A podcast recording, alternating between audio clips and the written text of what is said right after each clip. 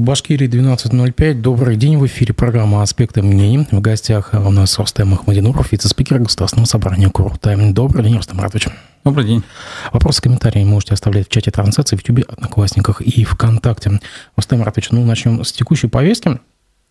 Интересно, что э, в Думу внесены сразу два законопроекта. Один из них внесен нашими соседями, Госсоветом Татарстана. Оба касаются высшего образования. Так вот, первый предусматривает э, возвращение советской э, практики распределения выпускников вузов которые учились на бюджетной основе. Как вы можете это прокомментировать? Плюс это или минус? И проканает ли это в нынешних условиях? Ну, первое, любые законы, конечно, направлены на то, чтобы сделать что-то лучше. Другое дело, что, как говорил Черномырдин, зачастую получается, хотели как лучше, а получает, получилось как всегда. Поэтому инициатива наших э, татарских, э, татарстанских коллег, она имеет, конечно, место э, вот эта проблема того, что, к сожалению, наши выпускники заканчивая высшее учебное заведение, не могут э, приобрести главную работу.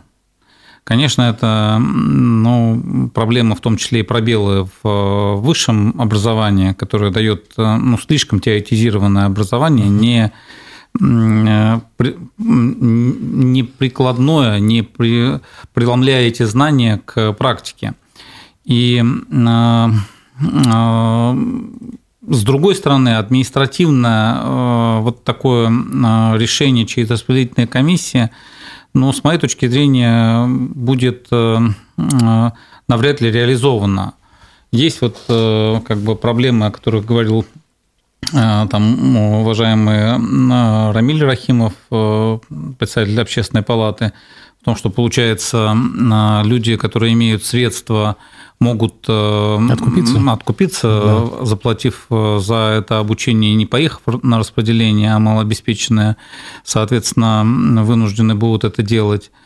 Есть э, проблема в каких-то вот субъективных житейских обстоятельствах. Ну вот у нас даже по программам которая вот по земскому доктору, допустим, многие девушки потом просто выходят замуж, рожают детей и тоже э, в принципе, не реализуется э, то решение о целевом наборе и отработке или работе этих людей в э, больницах и в районах, где они нужны, и поликлиниках. Поэтому э, ну, я так думаю, что это дискуссионный законопроект. Э, нету пока правового заключения профильного комитета по нему. А я прогнозирую, что инициатива навряд ли будет реализована, но в этом направлении нужно думать. То есть нужно думать все-таки какие-то меры или по целевому набору распространяя вот эту практику, допустим, по врачам на другие специальности. И в этом направлении с тем, чтобы все-таки а, стараться в сельскую местность обеспечить э, э, специалистами э, и врачами, учителями других направлений, но ну, создавая при этом и условия, чтобы у них было, допустим, жилье, у них были достойные условия работы – если мы будем идти с двух концов, а не только административно просто принимать решение о том, чтобы э, по распределению человека 2-3 года прикрепить, э, ну, найдут э, в сегодняшней как бы, ситуации выпускники, как это обойти. Вот буквально недавно на профильном комитете у вас прозвучало, что 700 педагогов не хватает по всей республике. Э, вот как раз можно было принудительными мерами, механизмами и заткнуть бреши. Но вообще как бы э, есть мнение, что законопроект это как раз немножко о другом, о том, чтобы восполнить э, недостатки специалистов в предприятиях ВПК. Как считаете? Ну, в предприятиях ВПК на сегодняшний день, мне кажется, все-таки такой вот острой прям проблемы нету. Там достаточно хорошая заработная плата сейчас выплачивается. И ну, не думаю, что это прямо вот э, направлено э, прежде всего на это. Ну, если Э, законопроект будет поддержан, возможно, и отрасли ВПК, которые нуждаются в каких-то э, специалистах, получат э, возможность. Но здесь как раз условия на этих предприятиях достаточно привлекательные. Ну да.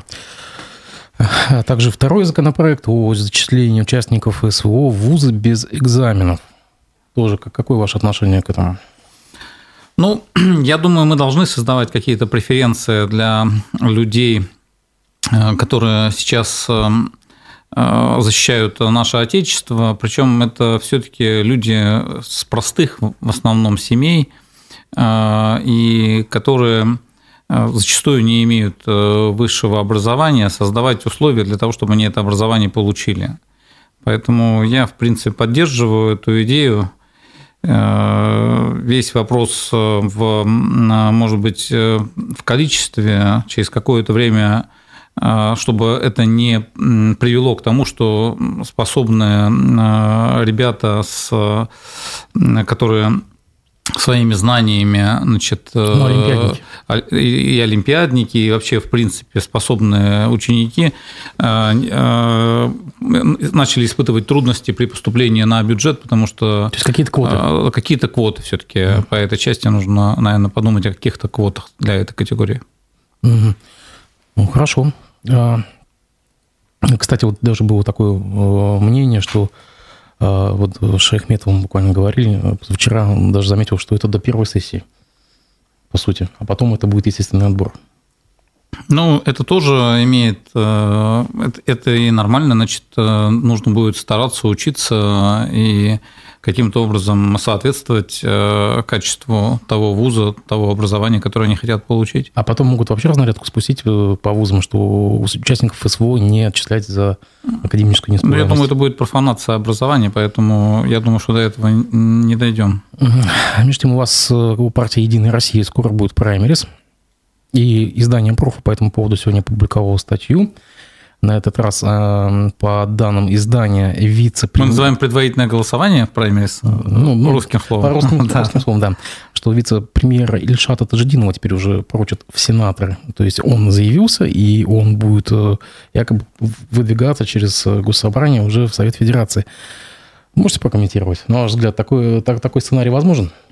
Вместо ну, Ирика Ивова? Ну, это гадание на кофейной гуще. Время для этого достаточно большое есть. Э, решение по этому поводу будет принято позднее. Э, глава республики, я думаю, определится после того, как э, пройдут выборы. Для этого Ильшаду Тажидинову, как и другим 110 депутатам э, регионального парламента, нужно сначала избраться, да, э, и после этого глава региона примет решение, кого из избранных депутатов он направит представлять Верхнюю палату. Мне кажется, говорить об этом преждевременно, так можно Э, сказать о ну, любом потенциально избранном депутате, а решение принимает э, глава региона. Э, оснований не говорить ни за, ни против пока у меня нет. Ну, Ирик Шмахович так ведь все-таки не заявился, и получается, что, Это да. что все, его как бы мандат заканчивается в Совете Федерации. Ну, тут вот как раз такая вот партия, такой пассианс. А между тем, а, признанный иностранным агентом политолог Катерина Шульман вчера в эфире канала Бильд тоже сделала свой небольшой комментарий по поводу праймерис. Ну, в общем, праймерис, потому что а, выборы в, гос, в гос, Государственные Советы Собрания э, в этой осенью будут во многих регионах. Так вот, Цитата. «Сталкиваемся с интересным явлением, которое обозначает СМИ как высокий процент обновления депутатского корпуса. А звучит хорошо и свежо. Но что это значит? Это значит, что действующие депутаты не хотят участвовать в праймерис, не хотят больше быть депутатами. Максимальный уровень обнуления – это как отрицательный рост. Кандидаты разбегаются. Те, кто уже попробовал, как хорошо быть депутатом». На ваш взгляд, права она или нет? Ну, если мы, говорить... кстати, раз, извините, перед мы с вами говорили, что я хотел узнать, в вашей фракции многие ли подали, подались, то есть, как бы вот сейчас, может быть, уже известно, а ваши коллеги, действующие легислатуры, то есть, они идут на переизбрание или нет? У нас подалось 50 э, э, из действующих э, депутатов фракции 78 человек, подалось 50. То есть, ну, практически, угу. можно сказать, две трети. Угу. То есть, две трети участвуют. Я считаю, что вот это как раз то нормальное обновление – то есть одна треть в силу возраста, в силу каких-то, может быть, своих субъективных причин, где-то, может быть, решила заниматься чем-то другим – но 50 человек – это достаточно такая ну, хорошая преемственность. Э, наверное, многие из них рассчитывают получить поддержку э, и стать вновь депутатами следующего созыва. Но э, говорить о каком-то бегстве депутатов, которые, значит, я бы не стал, ну, то есть одна треть где-то уходит, это... А в прошлом году как, как Половина где-то было, прошлый, угу. прошлый созыв. То есть там было примерно половина обновления. Поэтому э, я думаю, что здесь э, вполне нормальная вот, э, ну, ротация на уровне подачи документов со стороны. Мы же ведем разговор только о нашей партии, пусть и ведущей. А, мы говорим только о предварительном голосовании. Посмотрим еще, какой будет результат 10 сентября сентябре, 10 сентября. А сейчас мы ждем 22-28 мая. У нас будет предварительное электронное голосование, и э, из примерно 900 человек, которые там допущены к выборам, э, 100 10 а должны будут отобраны по итогам электронного голосования. Именно эти люди будут представлять э, партию «Единая Россия» на выборах в Госсобрании и соперничать с кандидатами от других партий. А можно какой-то срез сделать вот из этих 50 человек, которые перезаявляются? Из них сколько коммерсантов? Ну, коммерсантов э, где-то процентов 25, по-моему, 25. предпринимателей. Ну, 20 даже. А из тех, кто решил не заявляться, из них сколько бизнесменов там? Не могу вот на память сказать, э, но их не подавляющее большинство. Угу. Просто вот дальше продолжение также по Шульман, признанный иностранным агентом. Если раньше это было выгодно, имеется в виду мандат, а, для бизнеса это престижно, красивый модный VIP-аксессуар, то сейчас повышает видимость как для внешних, так и для внутренних врагов. Также вы согласны с этим или нет? Да нет, ну, Шульман, она как бы анализирует, во-первых, всю общероссийскую ситуацию и анализирует с определенной точки зрения, как вот ей кажется, что значит, здесь есть какой-то отток э, предпринимателей, бизнесменов от э, э, в принципе, в нашем э, э, когорте соискателей мандатов э, предпринимателей достаточно много. Как я уже сказал, где-то процентов 20 их есть. Ну да, помню, даже Сергей Жуков заявлялся. А? Даже Сергей Жуков заявлялся, да. помним. Да. Между тем, вице-спикер Госдумы Владислав Даванков выразил свое возмущение случаями преследования людей за цвета одежды или волос, которые ассоциируются с флагом Украины. Он в своем телеграм-канале обратился к МВД, заявив, что сочетание желтого и синего не является оскорблением государственной символики России, не должно преследоваться правоохранителями.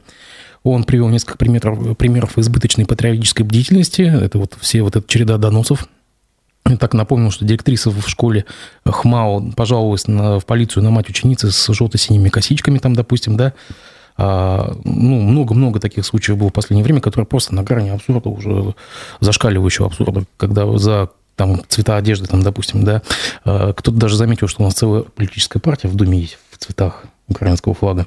На ваш взгляд, э, действительно ли перебор с этим вот явлением вот этих доносов, вот этой ну, я думаю, да, перебор. Э, вот э, мы в свое время, когда я работал в Красногорске, у нас в Красногорске зорки имел э, цвета желто-синие. И сомневаюсь, что они сейчас поменяли цвета своей формы. Не думаю, что нужно доходить до абсурда за какие-то косички или вот у нас там, я не знаю, были трамваи, трамваи значит, перекрасили взяли, даже. перекрасили тоже мне кажется, дурость э, в этой части. А вспомните сельскую ярмарку с э, песней Верки Сердючки. Да? да, они же, а, они же, ну, это сельская ярмарка, э, здесь была конкретно, значит, песня, по-моему, там, ну, я не помню, как бы, что это за песня, но она там пропагандировала все-таки, по-моему, не. Ну, она и не признана, и нигде ничего не была. Да? То есть, как бы, да. Ну, во всяком случае, э, она была с такой, с, по-моему, с националистическим каким-то подтекстом. А вот э, цвета, э, и здесь надо смотреть внимательно тем, кто вот проводит такие мероприятия, чтобы ну, хотя бы провокационных каких-то песен и исполнителей все-таки не было. А что касается каких-то, ну, в смысле, запрета жел... мы просто дойдем там на... до запрета желтого и синего цвета, да? да. Это же абсурд. Вот, это, вот этого нельзя допускать. А какие-то можно уже препоны поставить какие-то правовые, ну, не знаю, или расъяснительную работу провести с правоохранительными органами, объяснить, показать, да ладно, суд, суды воспринимают это все как чистую монету, то есть они буквально соглашаются во всем с, с МВД процент. Ну, давайте такой. будем думать, как э, будет развиваться эта ситуация. Пока я не вижу такой вот прям э, необходимости принять по этому поводу какие-то нормативные законодательные акты. Если это будет э, развиваться неуправляемо, будем думать и предлагать какие-то решения. Хорошо, в следующий четверг э, парламент, э, парламент будет заседать, вынесено несколько законопроектов. Вот, допустим, парламент Башкирии получит полномочия рассматривать вопросы доверия или недоверия премьер-министру и вице-премьерам регионального правительства. Соответствующие поправки могут, внести, э, могут быть внесены в Конституцию. Для чего это сейчас? И что это предполагает? Можно более кон- конкретно? Ну, с моей точки зрения, в, с учетом всего выборов в парламент, это вот это конкретное изменение – которое вы прокомментировали, о возможности выноса парламентом а, недоверия премьер-министру и вице-премьерам правительства, а их у нас достаточно много, уже 9 или 10 человек, а, они курируют целые отрасля, отрасли, извиняюсь, э, народного хозяйства, это достаточно существенное увеличение роли парламента, республиканского парламента. Ведь э, мы видим зачастую то, что в сфере ЖКХ творится но, в принципе, кроме какой-то критики вопросов э, членам правительства, иногда не можем повлиять.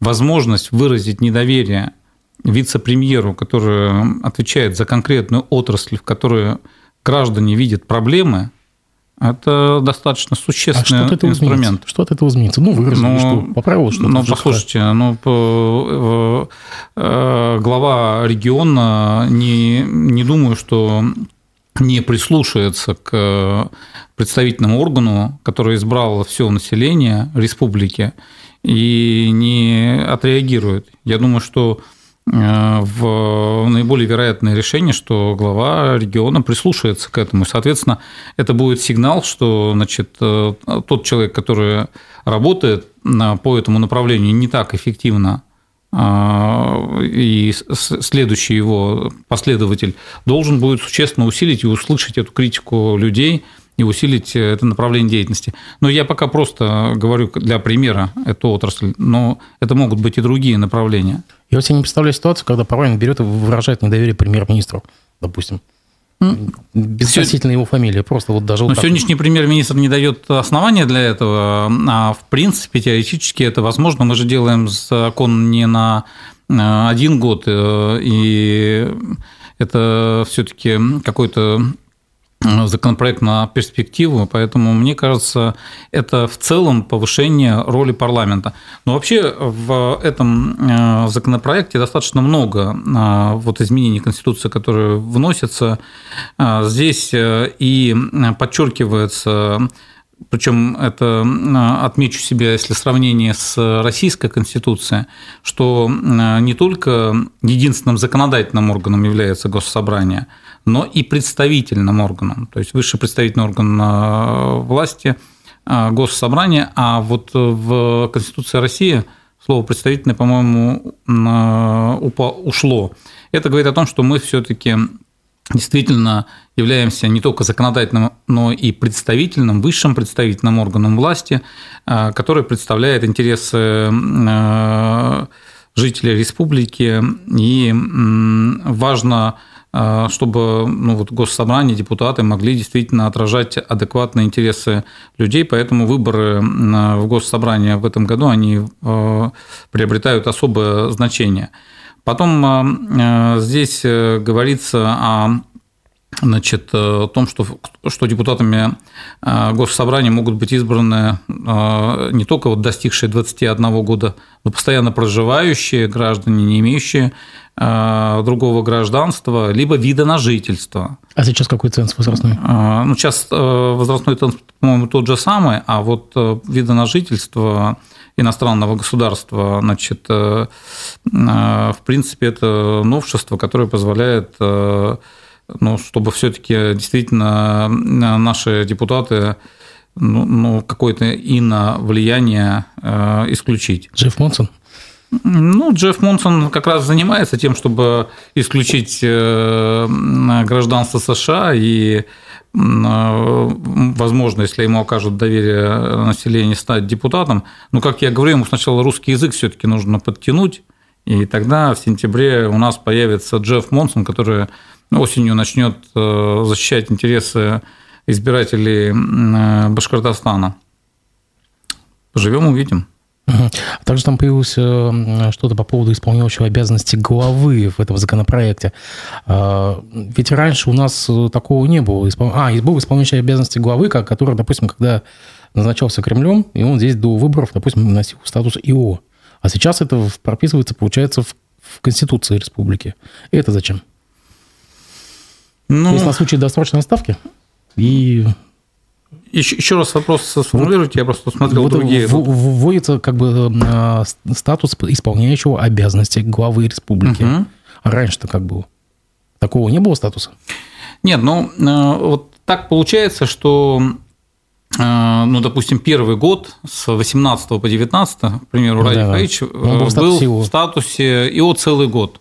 И, значит, Э, если человек целый год исполняет обязанности, значит, э, это ну, достаточно длящиеся вообще обязанности, решили заложить это в Конституцию, если вот, условно говоря, в следующий раз такая ситуация когда-то будет, когда исполняющий обязанности достаточно долгое время является именно пока во временном статусе, чтобы это было отражено в основном законе в Конституции. Так он не был поражен ни в каких правах, он документы подписывал, кадры назначение проводил, и, собственно говоря, ничего такого.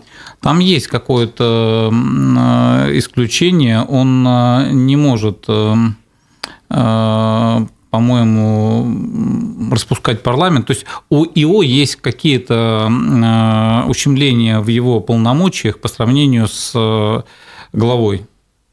Посмотреть надо более внимательно, и поэтому э, решили это законодательно закрепить в Конституции. Почитаем чат. Вот здесь пользователь Вадим Беляков спрашивает. Рустам Маратович, в курсе ли вы проблем по начислениям по ОДН и по поводу того, что плата для жителей увеличилась в некоторых случаях в 100-600 раз. Было 50 рублей, а начислили, допустим, 8 тысяч. А, что планирует партия по решению этих проблем? Депутат от вашей партии Елена Родина говорила, что проводились чуть ли не ежедневные совещания, однако никаких результатов этих мероприятий не видно. Ну, результаты этих мероприятий видно. А, а, о них докладывал первый зам мэра города Уфы, который работал еще при Грекове. Они порядка 20 миллионов, если мне память не изменяет, сделали перерасчеты которые вернулись жителям. Это по Баш-РТСу. Мы сейчас да, говорим по об... РТС. Нет, я именно по этой части говорю, что были результаты. А если говорить о вот этих э, по УДН э, выплатах, они сейчас по-другому называются, то у нас работает э, рабочая группа при госсобрании, возглавляет как раз вот Елена Александровна Родина, но она работает в тесном контакте с МЖКХ, с э, Госжилнадзором э, и там, правоохранительными представителями органов.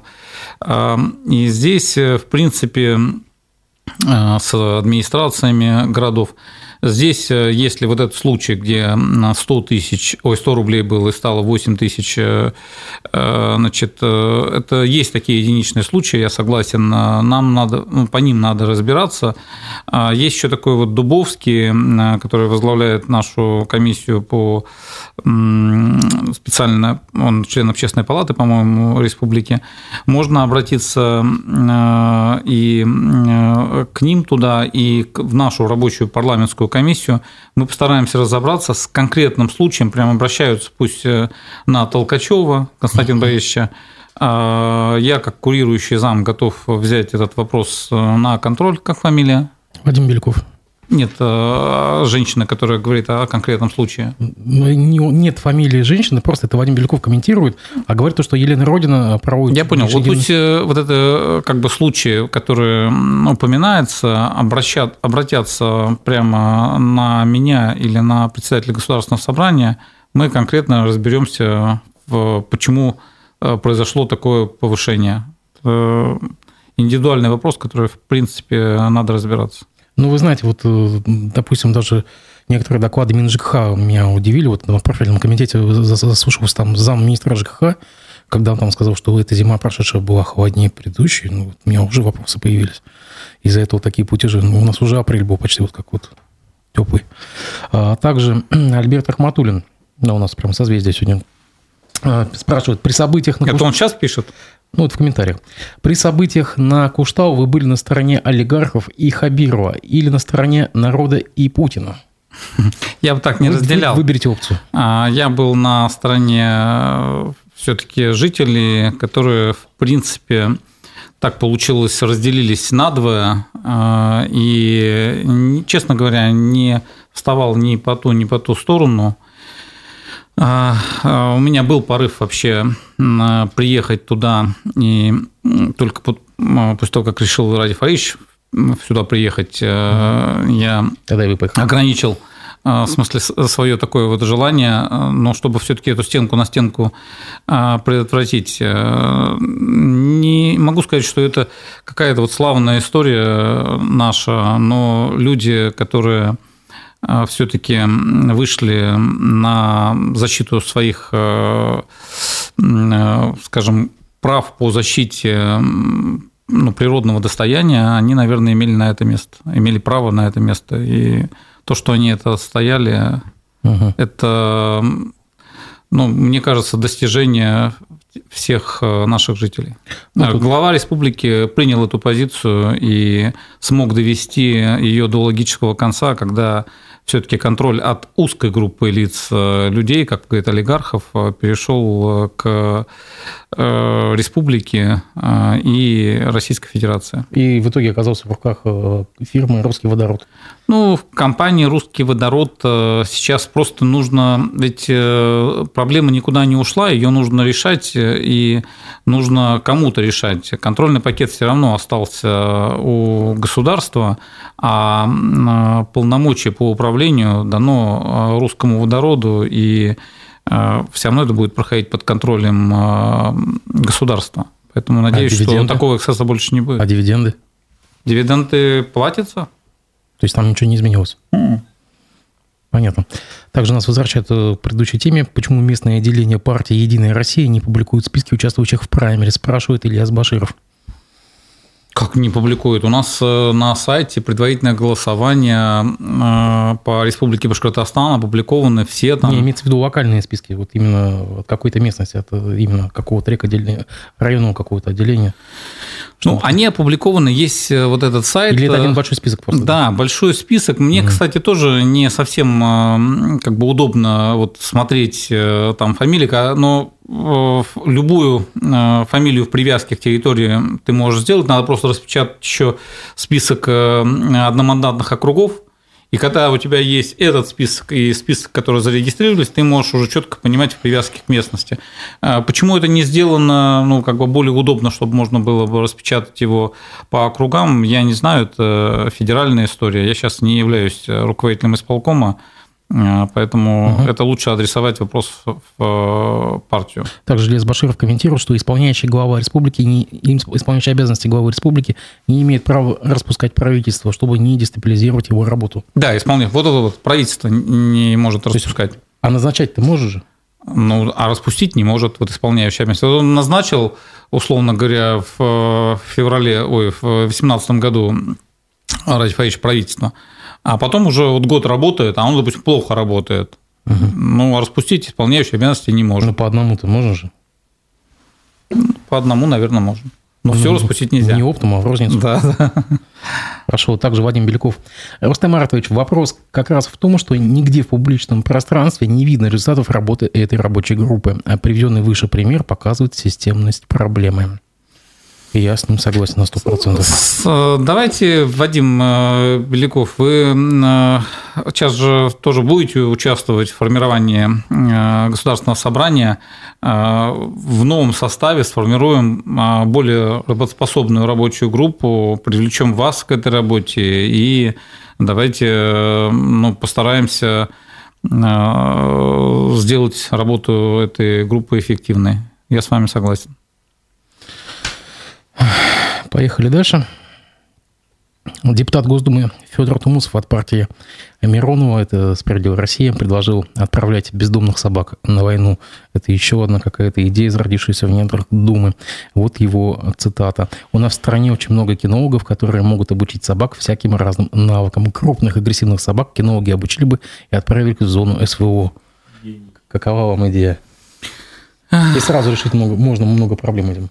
Да, ну вот у нас, э, я не помню, в какой Думе было огромное количество безумных инициатив э, да или почти, умных инициатив. Да, да. Почти в каждой. Э, надеюсь, что мы все-таки не дойдем до того, чтобы принимать какие-то, ну, просто какие-то бредовые идеи для того, чтобы ну, победить врага. Все-таки победят врага люди, а не собаки. Но если есть возможность э, каких-то собак использовать для достижения каких-то целей э, конкретно, ну, пусть вот маленький огород возьмет, э, там маленький участок, какую-то конкретную собаку подготовит и передаст ее какому-то там, я не знаю, добровольцу, если это нужно.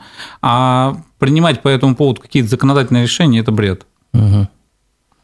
А также в Госдуму внесен законопроект о перечислении 1% с чека в ресторанах, ночных клубах и барах на нужды СВО.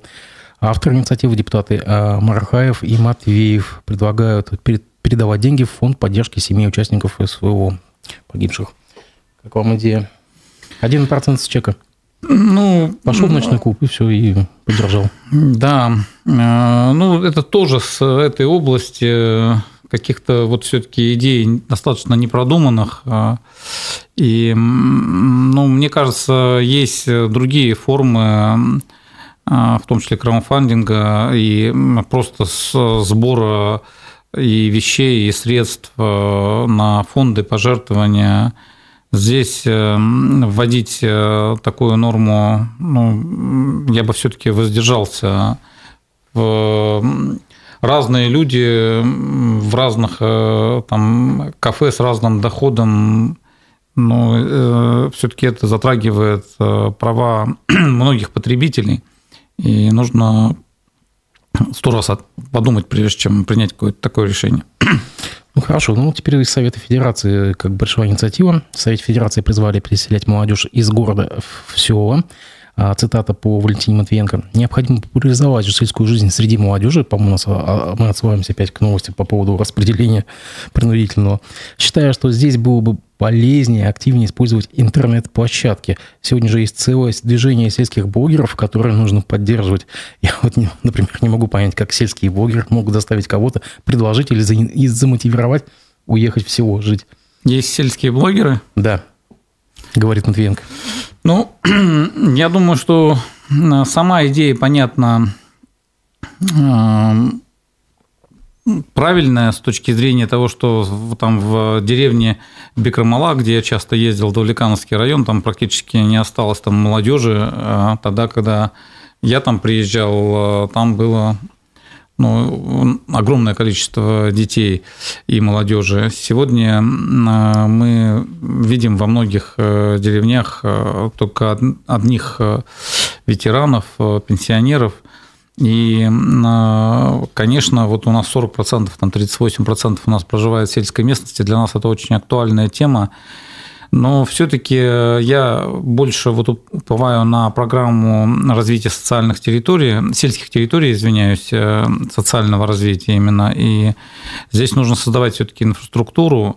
Нужно, конечно, думать, э, и здесь я с Валентиной Ивановной полностью соглашусь, что нужно продумывать меры по привлечению молодежи в законодательные инициативы наших э, коллег татарстанских из этой же части – но они должны быть э, четко сопряжены с э, основными их э, вопросами. Это жилье, это какая-то все-таки достойная заработная плата, ну и самое главное работа.